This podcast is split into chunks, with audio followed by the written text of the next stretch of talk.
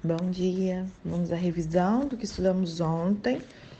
Segundo Coríntios do capítulo 3, estudamos o capítulo 4 também, né? Capítulo 3, Paulo ele apresenta uma premissa fundamental ao seu conceito de ministério, que é a nova aliança. Né? O apóstolo ele não precisa de carta de recomendação para demonstrar a sua chamada apostólica, né? A transformação operada por Deus no interior dos coríntios é, os transformaram em cartas vivas, que é a prova da qualidade do serviço de Paulo na nova aliança.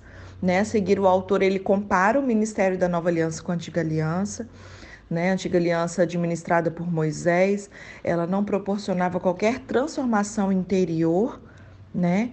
Essa assertiva é ilustrada pelo próprio Moisés, pois ao deixar a presença de Deus, colocou um véu sobre a face para que o povo não conseguisse perceber que o esplendor né? Que a presença de Deus lhe deu ali se desvanecia e ia indo embora. Por outro lado, porque o Espírito de Deus agora vive dentro de nós, no crente, um processo de transformação passa a ocorrer. Né? A transformação marcada por uma crescente reflexão na vida do crente sobre o próprio esplendor de Cristo. Né? Essa é a marca do Ministério da Nova Aliança. E o processo ele está acontecendo, esteja aberta e deixe que os outros vejam o que Deus está fazendo para te transformar né, sobre carta de recomendação.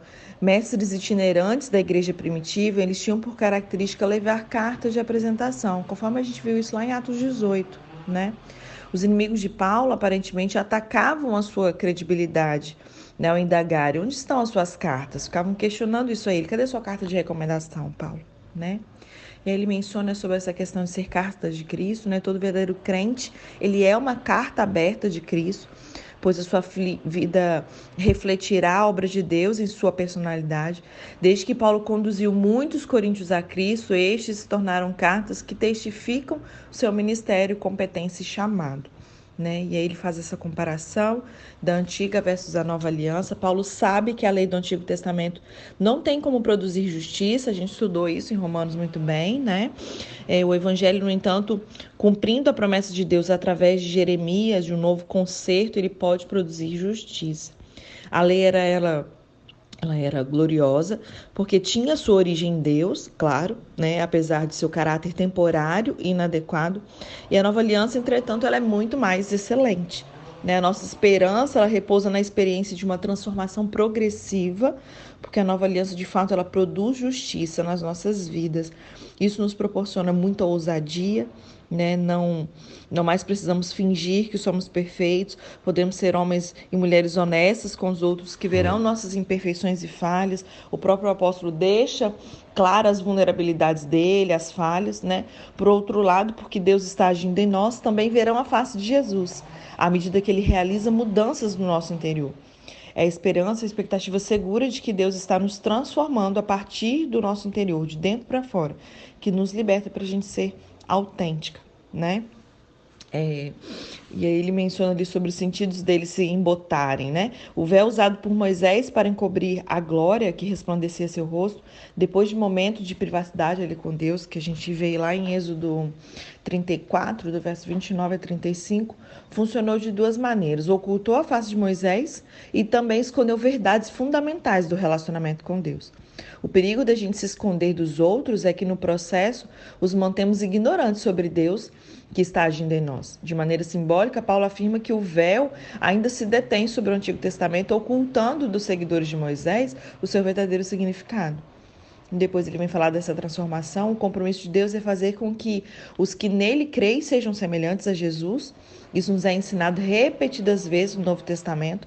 Vou falar algumas passagens bíblicas para vocês darem uma conferida, tá bom? Romanos 8, 29. 1 Coríntios 15, do verso 49 ao 54. Colossenses 3, 10. E 1 João 3, 2 tá bom? Leiam isso aí depois. A realização plena desse compromisso se aperfeiçoará em nossa ressurreição. No entanto, segundo indica esse versículo, o Espírito é, o Espírito Santo ele age dentro de nós agora mesmo, fortalecendo um processo gradual de transformação de nossos caracteres morais em algo semelhante ao do Senhor através dessa mudança gradativa, mas concreta que opera em nós, outros têm a possibilidade hoje em dia de verem o rosto de Jesus através de nós. Né? E ele finaliza o capítulo 3 falando do Espírito Santo. O Espírito Santo ele tem uma série de ministérios sobre os crentes: batismo, confirmação, plenitude, dons espirituais. O Espírito guia os crentes, nos fortalecendo para uma vida santa. Assim podemos perceber que ele opera em nós uma transformação moral progressiva à medida que somos obedientes e sensíveis ao Senhor. Essa transformação é demonstrada no caráter e personalidade ao produzir o fruto do amor, alegria, paz, longanimidade, benignidade, bondade, fidelidade, mansidão e domínio próprio, que são os frutos do Espírito lá em Gálatas 5, que nós estudamos, do verso 22 a 23 né? Um resumo do capítulo 4, a nova aliança de Deus, ela introjeta o, o evangelho como um poder dinâmico, transformador. Por seguinte, Paulo ele nem esmorece, nem confia em qualquer outra coisa, exceção feita à luz que irradia da própria mensagem do evangelho. Muito embora se sinta pouco mais do que um vaso de barro, fraco, vulnerável, esse vaso abriga os maiores tesouros de Deus. Né? Paulo jamais deixou de acreditar muito, apesar das dificuldades e reversos ali, vivendo, né, vivenciados no seu ministério. Conhecendo a Deus em Cristo, ele confia não somente em seu destino eterno, mas também no destino dos crentes de Corinto. Paulo não desanima, pois mantém seus olhos fixos nas verdades eternas, que, muito embora não sejam visíveis, podem ser experimentadas, e não nos aborrecimentos temporários e nas tribulações momentâneas que marcam nossa vida aqui na Terra, né? Então, a gente vê que vem de Deus, não nosso. As circunstâncias podem mudar, mas Deus não muda, né? É, a gente vê ali no início do capítulo 4 falando da, da manifestação da verdade. Não existe em deixar claro se você não for tão habilidoso ou tão talentoso ou ainda tão culto quanto os outros. O importante é a mensagem e não o mensageiro. O poder não está em mim que estou aqui transmitindo para vocês, mas nele, vem sempre dele. Né? O evangelho encoberto, ele não se recrimine se os outros rejeitarem a apresentação clara do evangelho. Satanás, a palavra diz que ele cegou o entendimento dos incrédulos. Não temos condições de afirmar como isso acontece, mas o título de Deus deste século implica dizer que os, os cidadãos deste mundo estão dispostos a se submeter e a seguir os caminhos de Satanás. Né? Com relação a este século, essa, essa frase temporal aparece de várias é, formas diferentes. Por exemplo, no presente século, lá em Tito 2, 12, deste mundo perverso, em Gálatas 1, 4. Este século é, está longe da perfeição, pois as forças espirituais do mal estão armadas contra o Evangelho. Não obstante, até mesmo nestas trevas, a luz do Evangelho resplandece. Né? E ele fala da questão da sujeição à morte. Nesse mundo perverso, a vida ministerial de uma pessoa não é fácil né? Enquanto a grande maioria está cega para o evangelho, os crentes são imaturos e antagônicos. Imagina que desafio. Você vai para o mundo pregar, o povo está cego. Dentro da igreja, o povo um bando de menino, carnal, né? Uma hora tá ama a Deus, outra hora age como se não amasse, enfim. A vida ministerial ela é sim dolorosa, com muita pressão e sofrimento, né? Mas para justamente você não se esmurecer por conta de todas essas circunstâncias ministeriais, o segredo está o quê? No final do capítulo ele fala, com os olhos fixos no eterno. O que capacita Paulo a ministrar de maneira tão otimista é a sua firme convicção de que as coisas que se veem são temporais. Alguém se deleitaria em fazer a vida de Paulo infeliz? Né? Continuam eles a abordar questões sem qualquer discernimento espiritual? Sim, mas isso é temporário. Paulo olha além, em direção à fidelidade de Deus e permanece confiante de que o Espírito de Deus haverá de transformar o imaturo e glorificá-lo até mesmo nessa companhia carnal. Amém? É, deixa eu ver aqui um negócio.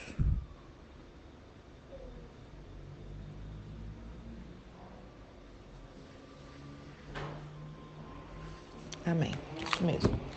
Vamos ler então hoje o nosso capítulo, vamos começar com o capítulo 5, 2 Coríntios, capítulo 5, nossa habitação celestial. Sabemos que, se for destruída a temporária habitação terrena em que vivemos, temos da parte de Deus um edifício, uma casa eterna nos céus, não construída por mãos humanas.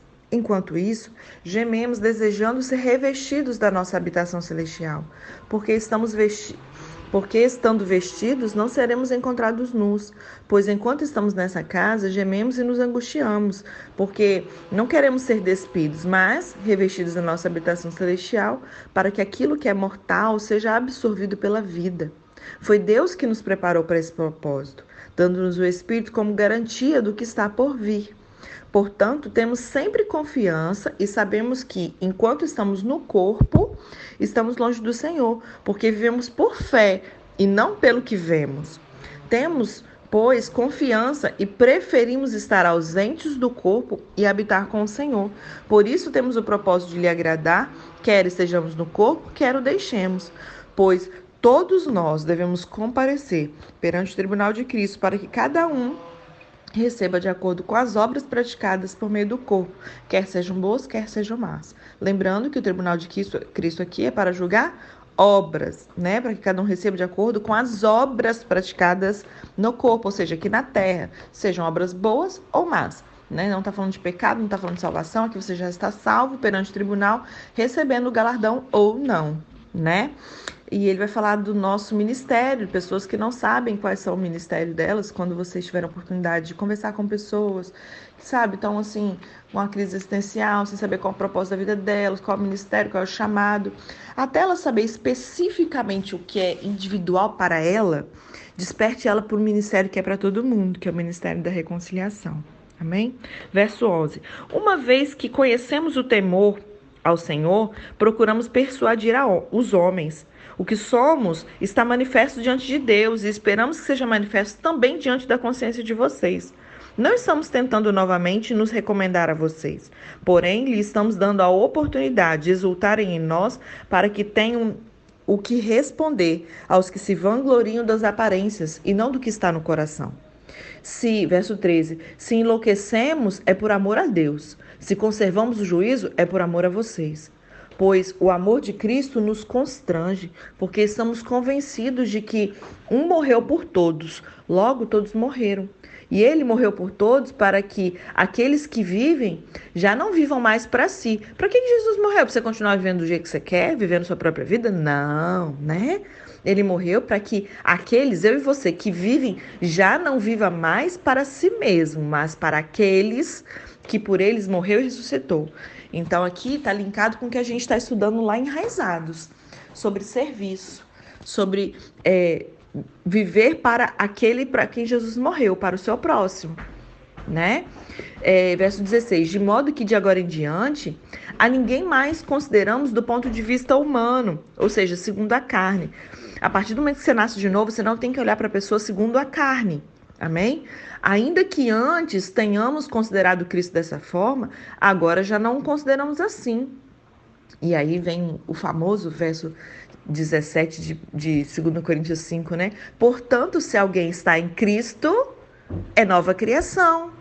As coisas antigas já passaram, e eis que surgiram novas, ou algumas versões falam, eis que tudo se fez novo. Gente, se a gente se pegar só um versículo desse e viver, esquece toda a Bíblia. Se você vivesse só esse versículo aqui como se fosse verdade, para e pense. Você está em Cristo? Então você é uma nova criação. As coisas velhas já passaram. Tudo é tudo, tudo se fez novo. Você nasceu de novo, zerou, startou, né? Você é uma nova criatura. E ele continua, verso 18: Tudo isso provém de Deus, que nos reconciliou consigo mesmo por meio de Cristo e nos deu o ministério da reconciliação. Ó, oh, todas nós recebemos o um ministério, olha que lindo. Nossa, mas eu não fui, eu não tenho ministério de pregar. Então, você tem o ministério da reconciliação. Deus te deu um ministério, o ministério da reconciliação. Da mesma maneira que eu e você fomos reconciliadas com Deus através de Cristo, essa é uma das nossas missões na Terra: reconciliar o mundo com Deus. Né? Ou seja, que Deus em Cristo, verso 19, estava reconciliando consigo o mundo, não levando em conta o pecado dos homens. Temos que fazer como Cristo, amém? Porque se a gente for levar em conta, é, olhar a pessoa segundo a carne, levar em conta o pecado, a gente não consegue né? Então ele não levou em conta o pecado dos homens e nos confiou a mensagem da reconciliação. Verso 20: Portanto, somos embaixadores de Cristo, como se Deus estivesse fazendo o seu apelo por nosso intermédio. Nós somos porta-vozes, isso é um, é um papel que requer muita responsabilidade, não dá para viver a vida de qualquer jeito, né? Mas é um grande privilégio também, né? Por amor a Cristo lhe suplicamos, reconciliem Reco... Eita, aleluia. Reconciliem-se com Deus. Verso 21. Deus tornou o pecado Ou seja, ele fez uma oferta de pecado por, por nós, daquele que não tinha pecado, que é Jesus, para que nele nós nos tornássemos justiça de Deus. Aqui, mais uma vez, aquilo que estudamos em justiça de Deus, quando estudamos Romanos né? Então, quando ele se fez pecado por nós, nós nos tornamos justiça de Deus. Não é que um dia eu vou ser justificado, um dia eu vou deixar de ser pecador, não. Eu já deixei de ser pecador porque o pecado, a, é, ser pecador não tem a ver com o ato de praticar pecado somente, tem a ver com a natureza. Nós não temos mais a natureza pecaminosa. Maíra, você tá doido? Não, não tô doido, é o que a palavra nos diz, não é verdade? Agora eu tenho a natureza de Deus, eu nasci da família de Deus. Agora eu tenho a vida de Deus em mim. Amém? E eu preciso buscar viver dessa forma, conforme a palavra diz. Tá bom? Eu sou justiça. Deus olha para mim como se eu nunca tivesse pecado. E aí, continuando. Não, sei se vai dar tempo de ler o capítulo 6 todo, vamos ver. Acho que não. Como cooperadores de Deus, nós insistimos com vocês para não receberem em vão a graça de Deus. Aleluia. Pois ele diz, ele vai citar um texto que está lá em Isaías 49, 8. Eu ouvi, eu te vi no tempo favorável e o socorri no dia da salvação. Digo-lhes que agora é o tempo favorável, agora é o dia da salvação. Amém? Eu só iniciei o versículo 1 e 2 do capítulo 6 porque ele finaliza a frase que está no final do 5, tá bom? E o 6 a gente continua amanhã. Vamos ler só o capítulo 5 mesmo, tá bom? Agora eu vou ler ele na versão a mensagem, para nos trazer um pouquinho mais de entendimento ainda, solidificar esse entendimento. Por exemplo, sabemos que quando o nosso corpo é, se desfizer, como uma tenda desmontada, será substituído por um corpo de ressurreição no céu, feito por Deus, não por mãos humanas. E nunca mais teremos de montar nossas tendas outra vez. O desejo de mudar às vezes é tanto que nós choramos de frustração. Em comparação com o que está por vir, a vida aqui se parece com a estada numa cabana caindo aos pedaços. Já estamos cansados disso. O que temos é apenas um vislumbre da verdadeira realidade, nosso verdadeiro lar, nosso corpo ressuscitado. O Espírito de Deus nos dá uma pitada desse deslumbre, dando-nos um gostinho do que está por vir. Ele põe um pouco do céu em nosso coração para que nunca desejemos menos do que o céu. Amém? A palavra céu ela pode ser entendida como uma realidade literal e como uma figura de linguagem. E este foi o sentido que eu que empreguei no versículo 5. O céu, por definição, é inacessível aos nossos cinco sentidos, né? É uma realidade que está além de nós. Mas é também uma realidade que pode ser experimentada em nós. Podemos experimentar um gosto do céu, uma amostra do sabor do domínio de Deus, seu amor, sua salvação, sua misericórdia, sua graça, sua cura, sua sabedoria. E podemos experimentar um pouco disso tudo aqui e agora no nosso coração. É disso que Paulo está falando aqui nesse verso 5. Amém? Verso 6. É por isso que vivemos alegres. Vocês não ficarão vendo as coisas de cabeça baixa. As circunstâncias desfavoráveis não irão nos abater. Ao contrário, elas apenas nos fazem lembrar do glorioso futuro que nos aguarda mais adiante. É por isso que confiamos naquele que nos mantém caminhando, mesmo que não o vejamos. Acham que uns buracos na estrada, algumas pedras no caminho irão nos parar? Quando chegar a hora, estaremos prontos para trocar o exílio pelo nosso verdadeiro lar. Mas nem o exílio, nem o verdadeiro lar são o que mais importa. Servir a Deus com alegria é o principal e o que desejamos fazer a despeito das circunstâncias. Cedo ou tarde, todos teremos de ficar frente a frente com Deus, independente das nossas condições. Compareceremos à presença de Cristo, receberemos o que plantamos por meio da nossa conduta, boa ou má. Essa expectativa nos manterá vigilantes, podem estar certos. Não é pouca coisa saber que todos, um dia, terão que enfrentar um julgamento. Se todo mundo tivesse essa consciência o tempo todo, né? Nossa, Jesus. Todo mundo que eu falo é crente, tá, gente? No mínimo, né? Teríamos que ter essa, esse entendimento, esse pensamento, né? Acho que algumas coisas mudariam.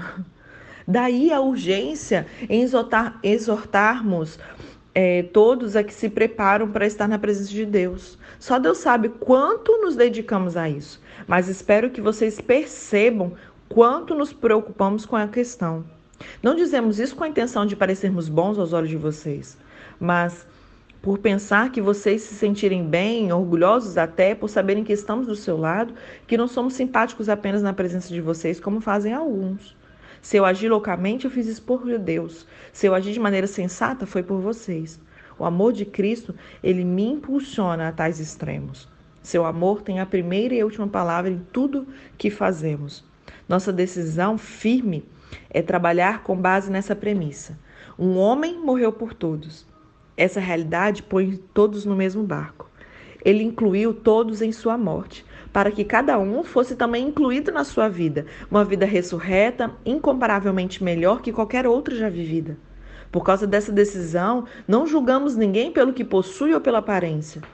Houve um tempo em que julgamos o Messias dessa maneira e estávamos errados, como sabem.